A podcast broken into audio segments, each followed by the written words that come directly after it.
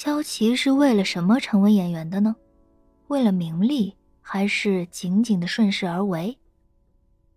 在南萧拥有的那段记忆中，萧琪似乎从未对他说明过什么。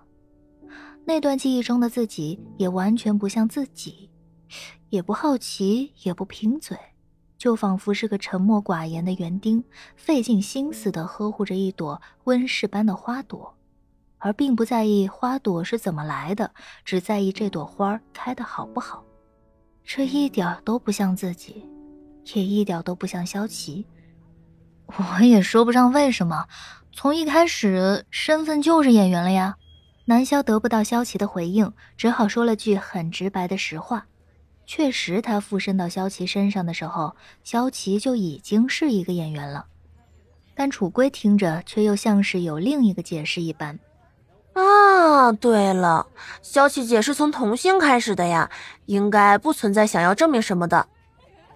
本以为这会儿沈恩飞倒下眯一会儿。应该很快就会醒过来，毕竟是在大马路边，不说人声嘈杂，这热辣辣的硬石板睡得也不怕硌得慌。结果这家伙就这么心安理得的睡了一个多小时还没醒。楚归已经喝完了满满一大杯星巴克，南萧靠在一边也是昏昏欲睡。一辆脏不拉几、灰蒙蒙的商务车停在了学校路边的停车位上。张悠悠从车上下来，一眼就看到了躺在路边的沈恩飞，很好奇地凑过去瞅了瞅。待到认出是沈恩飞之后，立刻摆了摆手，当没看到过一般，扭过了头，又一不小心对上了一位路人的眼神。张悠悠立刻摆出一脸厌恶的表情，问着那个对上眼的路人：“你朋友？”路人一脸茫然，呆呆的摇摇头。张悠悠长叹一口气，摇着头，两步就挪到了一边。哎呀，现在的年轻人呐！正好这边南萧朝着张悠悠挥着手，张悠悠立刻晃荡到这边。这家伙怎么了？大白天的睡马路啊？张悠悠小声问道。楚归可怜兮兮的拽过张悠悠。哎呀，张总，你看我作为经纪人，我容易吗？这人真是个活宝。你看，啊，马上过试用期了，是不是给我加点薪水呀？啊，哎，今天这阳光不错啊，小齐，我们去那边坐坐，有事儿。张悠悠干咳了几声，说着就带着南萧去了一边的星巴克店内。楚归站起来想跟上，但余光看到仍躺在那边的沈恩飞，又生气地哼了一声。老老实实地坐了回去。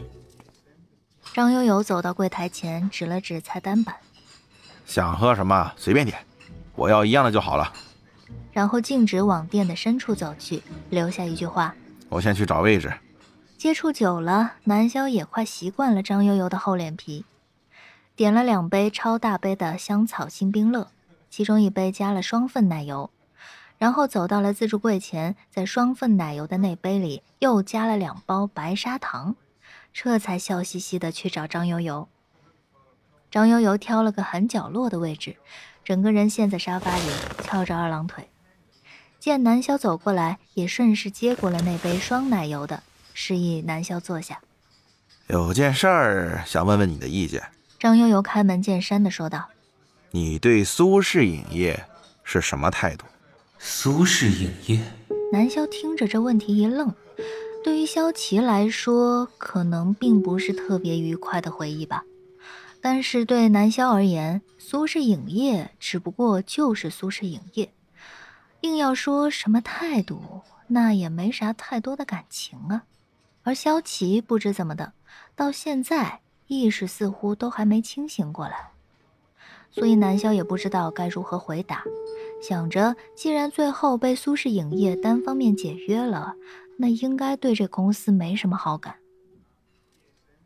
张悠悠见南萧没什么反应，以为是说到了痛处，略一迟疑，又接着说道：“呃，苏氏影业想签你回去。”啊？这是什么情况？南萧诧异的问道。张悠悠料到了南萧的反应，拿起星冰乐喝了一口。然后又紧紧皱着眉头，瘪了瘪嘴。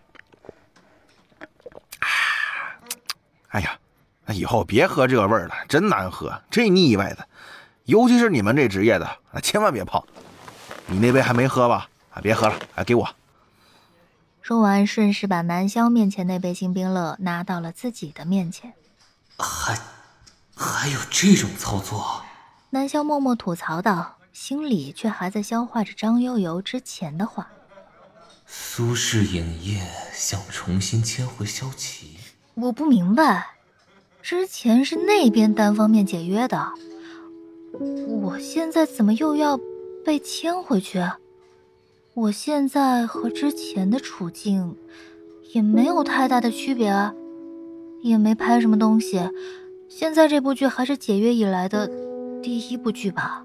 南萧问着张悠悠，想知道他的看法。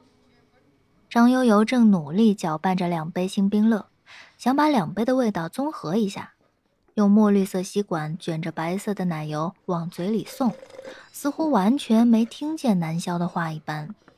哎，老大，你听没听见啊？南萧无奈的追问道。你觉得呢？张悠悠嘴角覆盖着白白的一层，反问道。似乎每个故作高深的人都很喜欢用这句话反问对方，然后装出一副胸有成竹的样子。这我怎么知道啊？哎，不知道就对了，因为我也不知道。